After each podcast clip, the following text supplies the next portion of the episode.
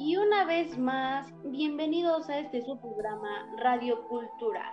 En esta emisión nos dirigimos hasta el continente asiático para conocer sobre la cultura de Corea del Sur. Acompáñenos en esta gran aventura. Comencemos. Le damos la bienvenida a mi compañera Fátima Ortiz. Adelante. Sí, hola, ¿qué tal? Gracias por sintonizar con nosotros. Hoy en Radio Cultura les hablaré sobre la historia de Corea del Sur. Sí amigos, la historia de Corea del Sur. Empecemos. Quizás muchos no sabrán por lo que Corea del Sur ha tenido que pasar para poder tener su territorio. Y es que no es fácil, pues tan solo Corea del Sur cuenta con una extensión de territorio de nada más y nada menos que de 100.364 kilómetros cuadrados de superficie. Bien amigos, no crean que Corea del Sur nació un 15 de agosto de 1948. Su primer presidente fue Syngman Rhee, quien a lo largo de 14 largos y difíciles años, él gobernó el país. Sí, público, a lo largo de 14 años. ¿Y qué otros datos existen sobre la historia de Corea? También existen evidencias arqueológicas y lingüísticas que nos dan a conocer que en sus orígenes los coreanos eran gente que hablaban lenguas altaicas de la Siberia sur central. Y bien, por último, pero no menos importante, Corea fue unificada por el emperador Taejo de la dinastía Goryeo en 936. Un placer y un gustazo poder platicarles un poco. Todo esto fue Radio Cultura y nos vemos pronto. Y no hay que olvidar que existen platillos que ponen el nombre de una cultura en alto y Corea del Sur no se queda atrás. Hablemos más a fondo de esto con mi compañera Jessica. La comida coreana es una gastronomía desconocida por muchos. Por esa razón les comentaré sobre algunos platillos típicos de ahí. La comida coreana se caracteriza por utilizar ingredientes sencillos y sanos y por la tradiciones diferentes, a menudo hechos a base de verduras fermentadas. Dicen que los mejores platos cuentan con un equilibrio perfecto de los cinco sabores, dulce, agrio, picante, amargo y salado. Lo normal cuando se va a comer con un grupo de coreanos es pedir un montón de platos, carnes, arroz, noodles y kimchi. ¿Nos podría hablar sobre algunos platillos representativos de Corea del Sur? El kimchi es uno de ellos y no nos extraña en absoluto. Es uno de los platos coreanos y se encuentra prácticamente en cada restaurante. Se trata de un condimento a base de col fermentada y bañada en salsa picante. Lo cierto es que los coreanos están locos por el kimchi. Lo ponen en casi todos los platos de arroz, noodles o empanadilla. El teowoki son una especie de pastelitos alargados de arroz que se cuecen en una salsa agridulce llamada goguyan. Los encuentras en muchos puestos callejeros o como acompañante en los restaurantes. Y por último, el kimbap. Es un arroz relleno de varios ingredientes, normalmente vegetales y encurtidos, enrollados en alga.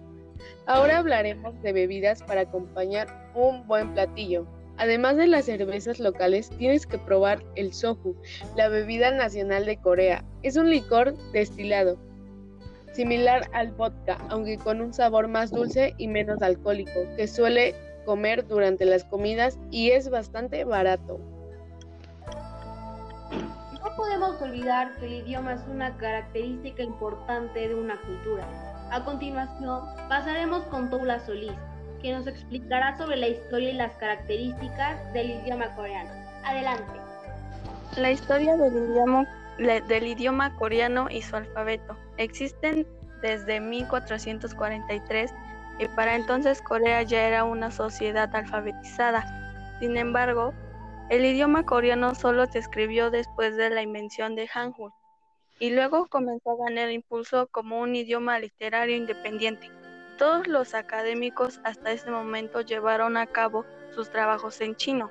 El idioma coreano se compone de tres partes, 30% nativo, 65% chino-coreano y 5% palabras prestadas de otros idiomas. Un buen ejemplo de esto es el uso de los números chinos coreanos y números nativos. Los números coreanos nativos se usan para contar y los números chino-coreanos números para números ordinales. El, coreano tiene su propio sistema de escritura, Hangul. Es el nombre que se le da al alfabeto coreano. Fue creado en el siglo XV por el rey Seojung el Grande. Antes de eso, los coreanos utilizaban el alfabeto y los caracteres chinos, Hanja, pero resultaba difícil para los plebeyos y por eso creó el Hangul. Como objetivo de alfabetizar, tiene 14 consonantes y 10 vocales. Las letras se agrupan en bloques de sílaba. Y ya por último, pero no menos importante, debemos de conocer las costumbres de Corea del Sur. A continuación, Frida Rojas. Hola, ¿qué tal amigos? Sí, sí, ¿cómo están?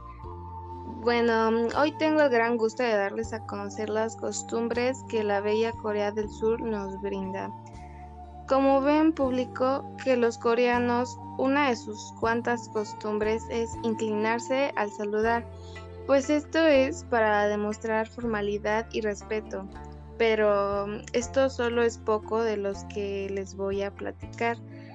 ¿Sabían que es de mala educación negar una bebida? Pues sí, aunque no lo crean, esto es una muy mala conducta. ¿Y saben qué es lo más extraño? Aquí les va.